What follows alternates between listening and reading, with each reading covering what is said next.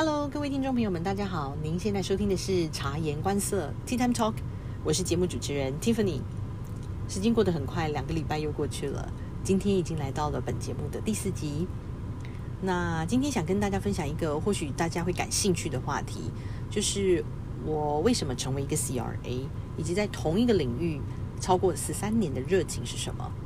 我想今天的节目内容不是只是针对 CRA 或者是临床试验的伙伴们，我想在这个社会上工作的每一个工作者，大家都很想知道，在工作上我们该如何保保持着那种源源不绝的热情，或是至少不要让我们每天都很厌烦去工作，而是把工作这件事情当成是你生命中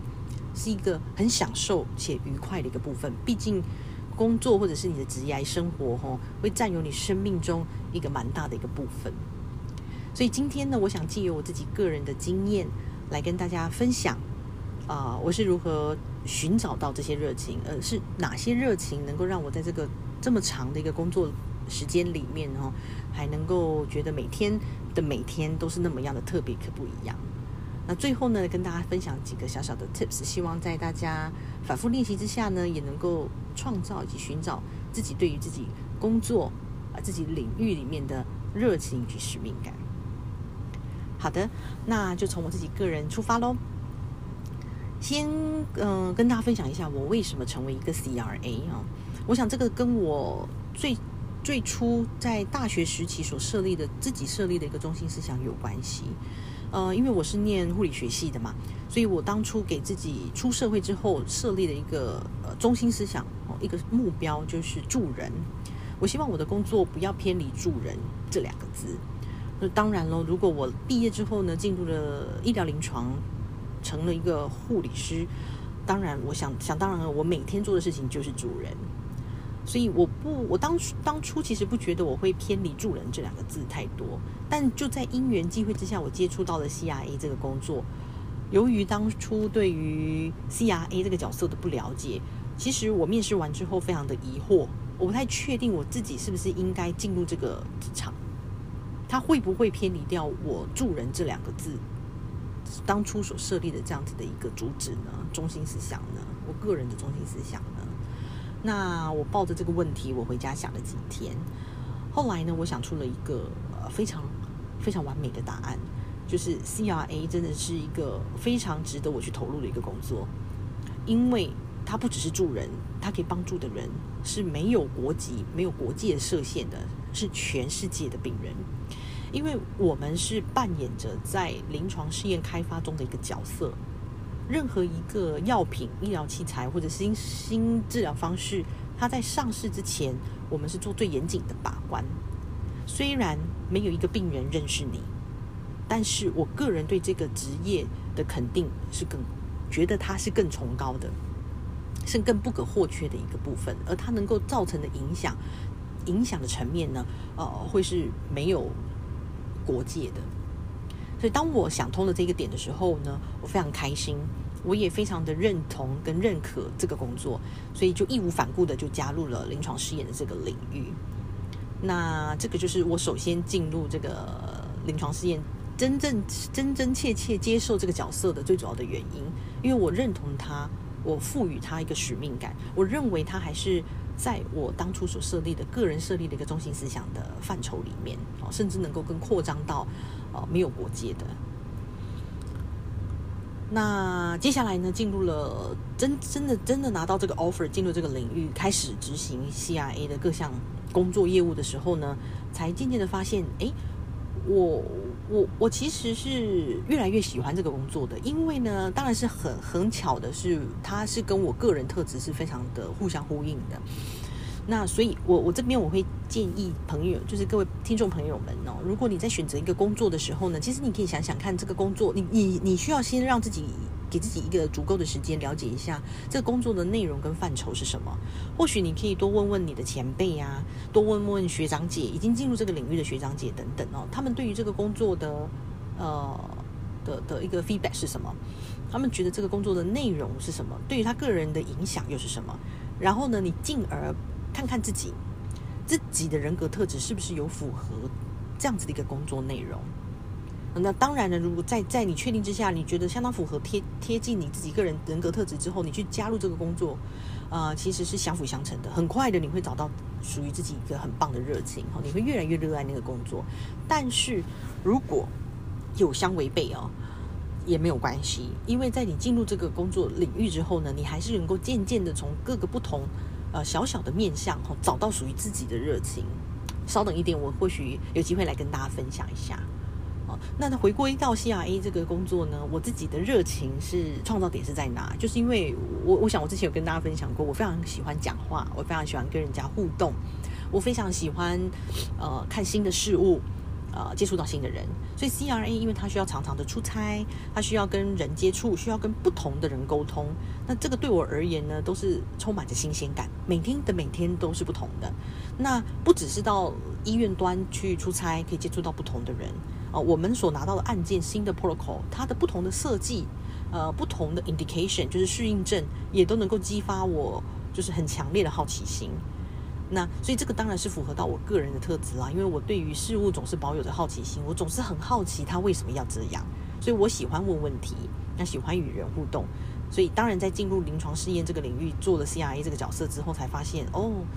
这是一个非常适合我的工作，它不是那么样的的固定，啊，不是这样，不是一个反复重复相同的事情的一个枯燥的事情，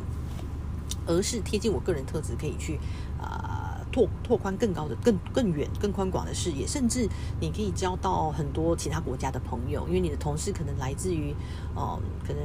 呃新加坡呀，可能是马来西亚、有韩国哦等等哦，甚至是澳洲等其他国家的朋友们。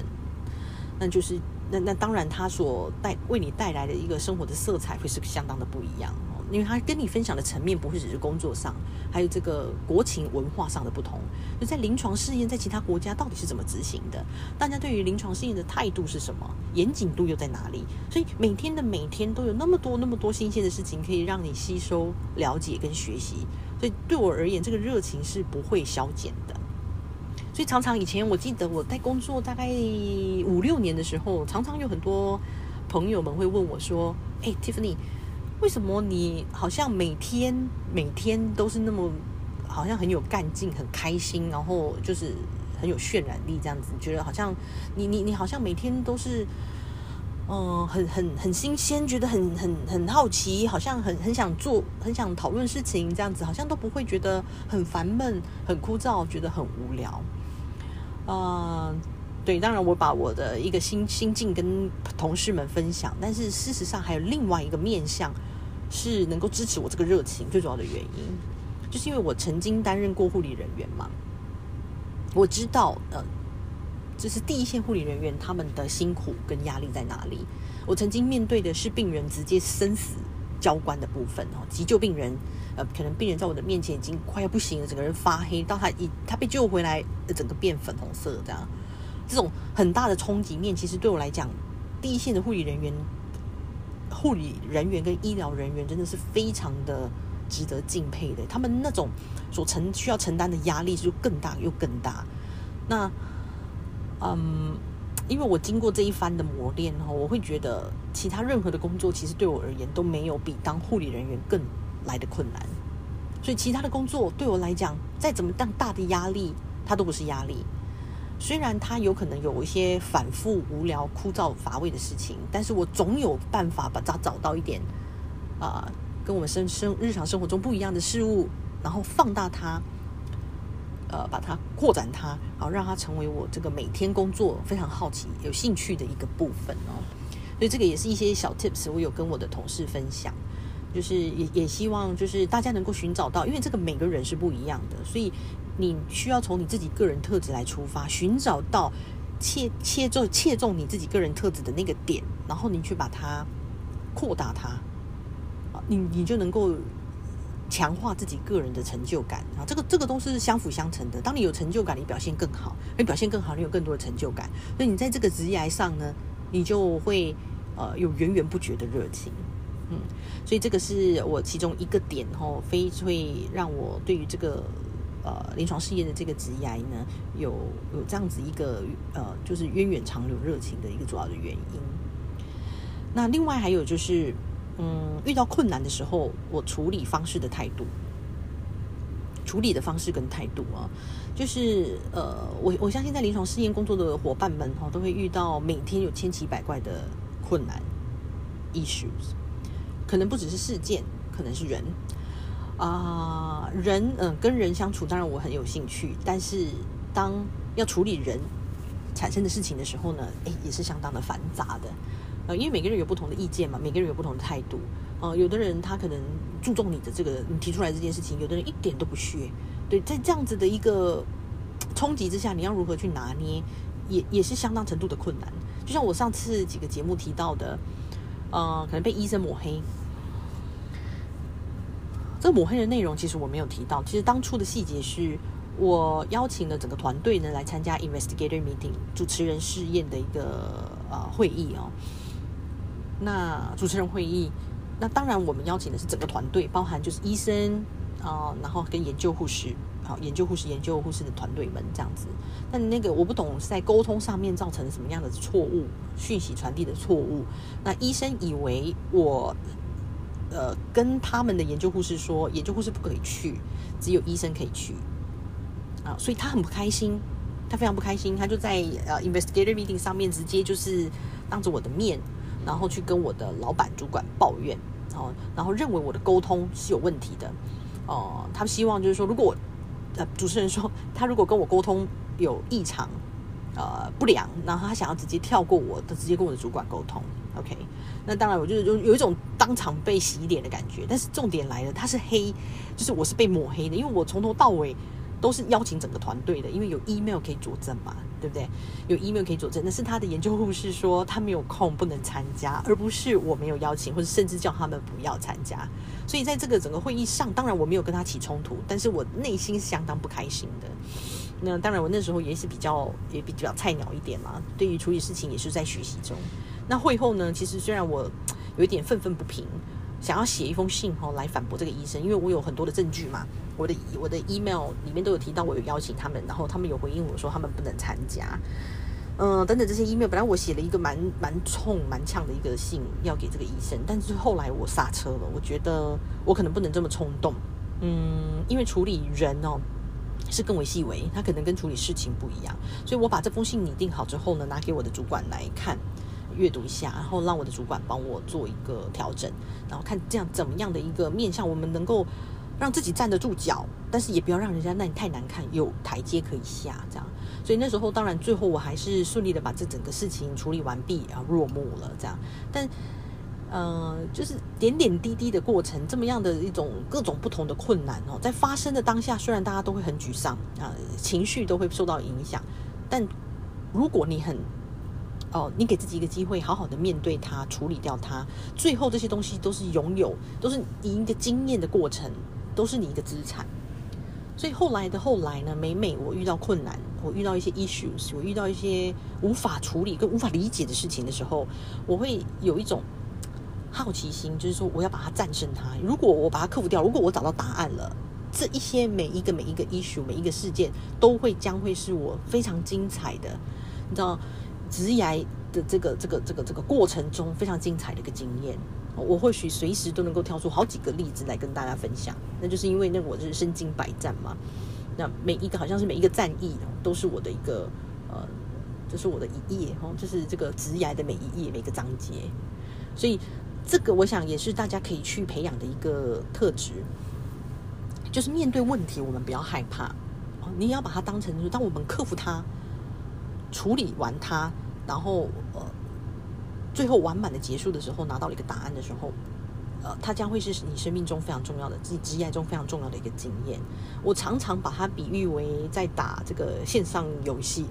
因为如果你在打怪的时候，你一直打，一直打，一直打，你真的觉得天哪，这个怪都怎么样都打不完，你的血已经没了，你已经从五满满血到剩下一滴血了，你已经累到爆了，你已经不行了，你可能快被他打败了。但是你后来还是盯住了，或者是有队友们的参加参与，一起把这个怪兽给打败。当你已经打败了这个怪兽的时候，那个 moment 的那种喜悦，那种成就感，真的是难以言喻，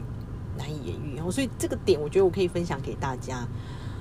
每面对事情、面对困难，不要害怕，就像打怪一样，把它打打败它，你就会 level up。相信我，你绝对会 level up。所以这个是啊很有趣哈，我个人的经验可以跟大家分享。我我自己真的是很 enjoy 在其中，不管是在什么样角色，现以前在 CRA 角色，甚至我中间当过 QM，然后呃再到 PM，然后现在 Global PM。其实我到现在的每一天，我还是遇到了这种很难以处理的事情。有时候是你遇到会深吸一口气，然后再叹一口气啊，怎么会这样这样子？然后呢，你再给自己一点时间沉淀一下，就开始脑力激荡。我我我还有什么方法能够能够有最好的规划，然后能能够得到最完善的答案这样子？那最后最后的那些成就感真的是难以言喻的。所以呢，呃，在你这个职业的过程中，你已经累积了这样这么样多的热情嘛？像我这样子的，呃，就是每天的每天对我来讲都是那么不一样。但是到了最后，像我现在已经到了 GPM，其实我跟人的互动就相对会比较减少，我就不会到 site 去，我就比较不会出差。我大部分的时间互动都是跟自己内部的同仁，还有跟厂商 sponsor。那其实我也曾经有过一小段的挣扎，嗯，因为我开始会觉得它就稍微比较枯燥了，而且困难度也提高，因为它要管理一个团队，那管理人，嗯，还要管理案件，哦，所以它的这个挫败感也会相对比较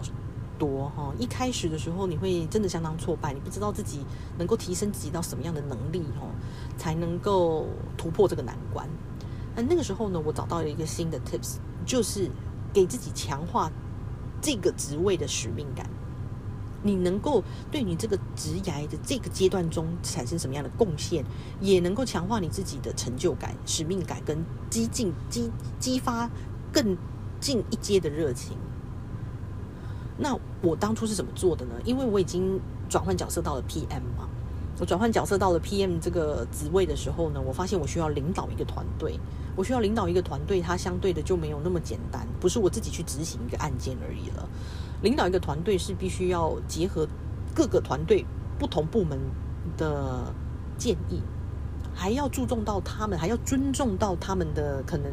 呃 point of view，他们自己有自己的想法哦，他们对于处理事情有自己的看法哦。那过程之中难免有些讨论或者是争执，但身为一个 PM，你要如何去 coordinate 这些事件跟人，然后最后产出的是一个很好的 result，来能够呈现给你的 sponsor。所以这个是我自己给自己设立的一个目标。然后呢，我也是把我的案件拿来做精进跟练习。所以就像我之前分享的，我我我我喜欢我我我喜欢这个工作，因为还是可以跟人有很多的互动嘛。那我提到的是，我们跟人互动的时候呢，需要。了解每一个人的角色的不同，每一个人人格特质的不同，然后你需要一一的突破。PM 有时候真的是很像那种，我有时候真的觉得我像是这个心理学家，你知道吗？就是我这个人有什么特别？尤其是如果你是跟跨国的人合作的时候，那又更不一样了。你要好好的分析他。诶，这个是澳洲人，这是英国人。诶，他们呢，对于他们职业上的表现，哦，会有不同的呃态度。嗯，像呃比较欧洲的国家呢，他们会希望自己的自己有自己独立的表现，好不希望别人干预到太多，或者是你提供给他很多的资源，他会觉得说，哎，是你觉得我没有能力做这些事吗？所以你希望别人别人来分分担我这工作吗？不，我我做得到，我做得到，我一定可以做得到。但是其实他有时候是他这种民族性的关系，他觉得他做得到，事实上他真的做不到，因为他案子真的太多了，人就一天嘛，二十四小时嘛。扣掉不上班，呃，扣掉这个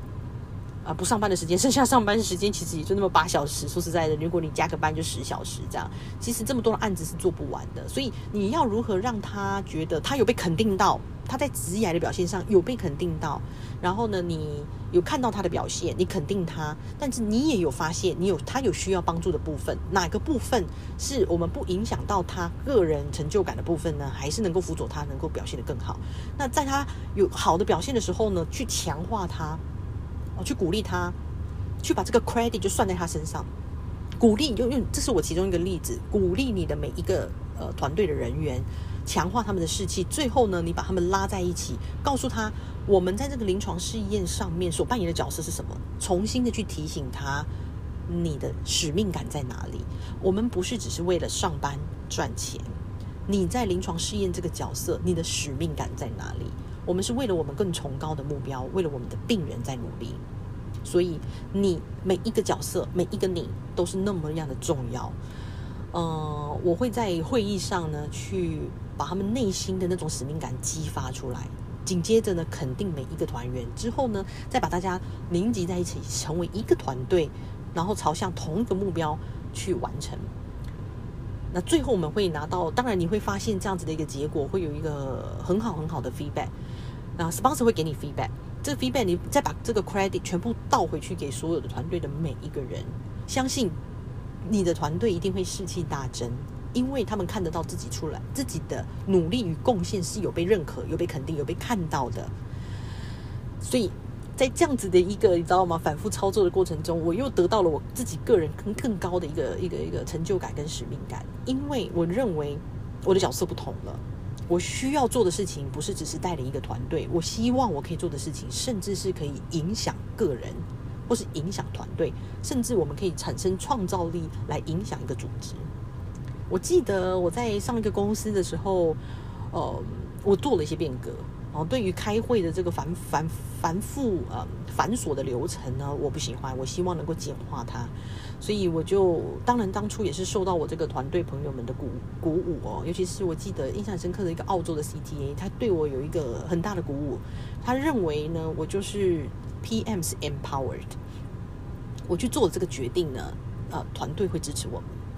所以我就毅毅然决然的觉得说，这个是既然是一个 benefit，我们就去做哦。没想到他推动之后呢，效果成章。那甚至连公司的哦，因为这个 CTA 他看到了这个效果很不错哦，非常有效率的一个开会方式，就把它推荐了给公司内部的这个 PMO、PM 的 office。那他们呢，最后竟然把这样子的一个 procedure 呢，就纳入了他们的 SOP。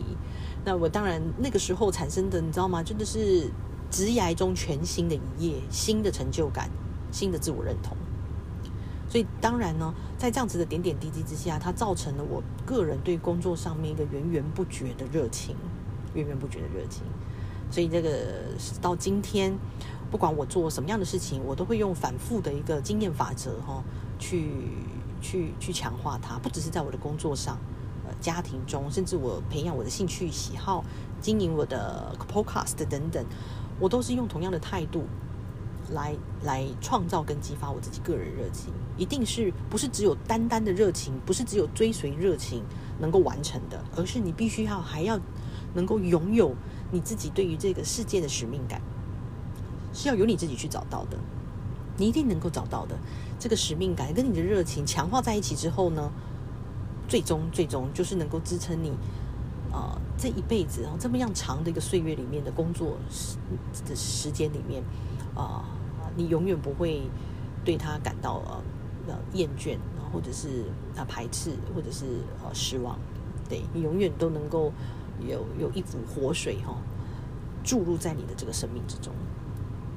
所以这个就是我自己个人的分享，希望能够对大家有那么一点点的帮助。那最后呢，呃，在节目的最后呢，我还想跟大家分享一本书，叫做《高绩效心智 Great at Work》，作者呢是 Hanson 啊，Hanson 他是应该是个美国人哈。那这本书呢，我非常推荐大家去阅读。嗯，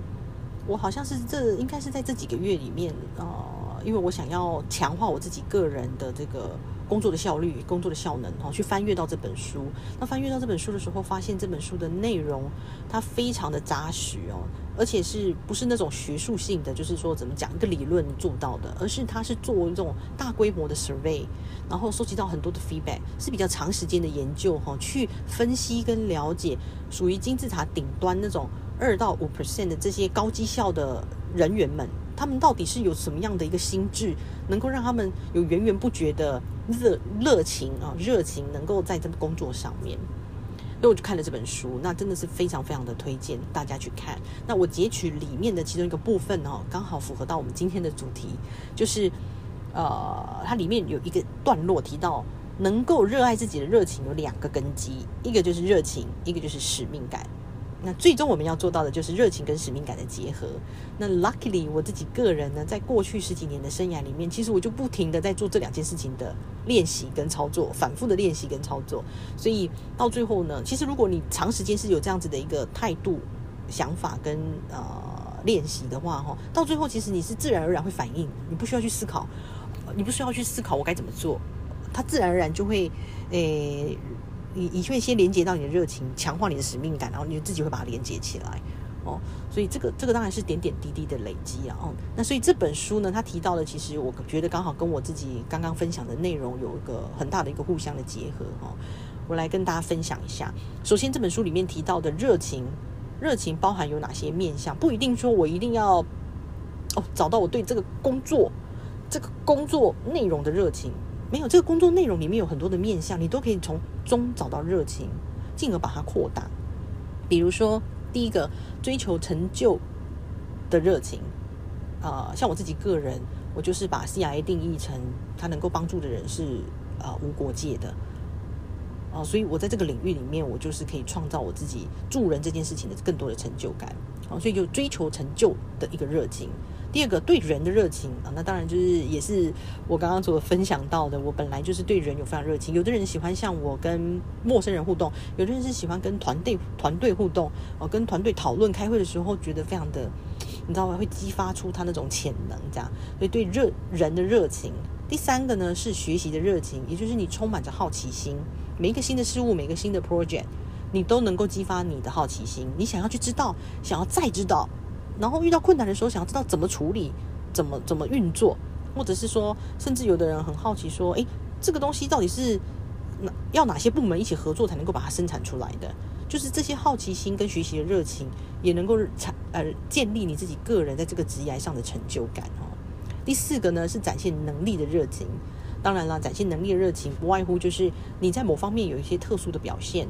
你能够在这个部分展现能力。举例来说，在 CIA 领域，有的人就是口条很好，他喜欢报告，所以他每次上台报告，嗯，主持会议啊，SIV 或者是在 PM 的时候，他主持 IM 等等，他都能够有得到很热烈的回响。那个就是他自己个人的一个能力的展现嘛。那从这个能力的展现呢，就是可以激化他的热情，也是可以奠定他自己个人的成就感。那最后呢，第五点呢是创造的热情。也就是说，我最后提到的，我们对组织的贡献、对人的影响、影响力，哈，这个就能够让你产生创造力。哦，这些创造力呢，也能够能够奠定你更深的，就是在职业上更深、更更高 level 的一个热情。哦，这热情是你已经成熟到一个阶段，你是可以创造出东西的，你是可以对人有影响力的。所以这些呢是一个热情，就是这本书里面提到的一些哦不同的热情的面向，你可以去培养。另外呢，这本书还有提到使命感哦，使命感它把它分成三个阶段，最 basic 的阶段就是创造不一般的价值，也就是说呢，你可能对于你觉得你在这个工作领域里面，你对社会做出贡献，你对组织创造价值，对社会做出贡献，比如说我是做服务业，我是计程车司机。我对这个社会做出贡献，像现在还有防疫计程车，我对这个社会、对这个人民，要做出什么样的贡献？哈，这这样子的一个服务的贡献，你对自己就有肯定跟强化。那甚至不只是对社会做出贡献，你还会认为你对于组织可能有创造价值。比如说，你是计程车行业，你有什么样突出的 idea、新颖的 idea，能够你知道吗？更提升这个计程车互相联系的效率或等等的，这个都是对组织创造价值，你会更热爱你的工作。而且会得到更多的成就感，这是第一个 level。第二个 level 呢，到中间程度的时候，你要加入兴趣，找出你个人的意义，你怎么看待你的工作？哦，除了热情之外，就是需要找到你的使命感。哦，就如同我刚刚所分享的。我自己虽然很开心的能够的呃拥有我自己的特质去去做这样的工作内容，但是我还有一个使命感，就是助人的这个使命感。所以我觉得我完全没有偏离掉这个使命感，其实能够更强化我对这个工作的一个 royalty 这样子。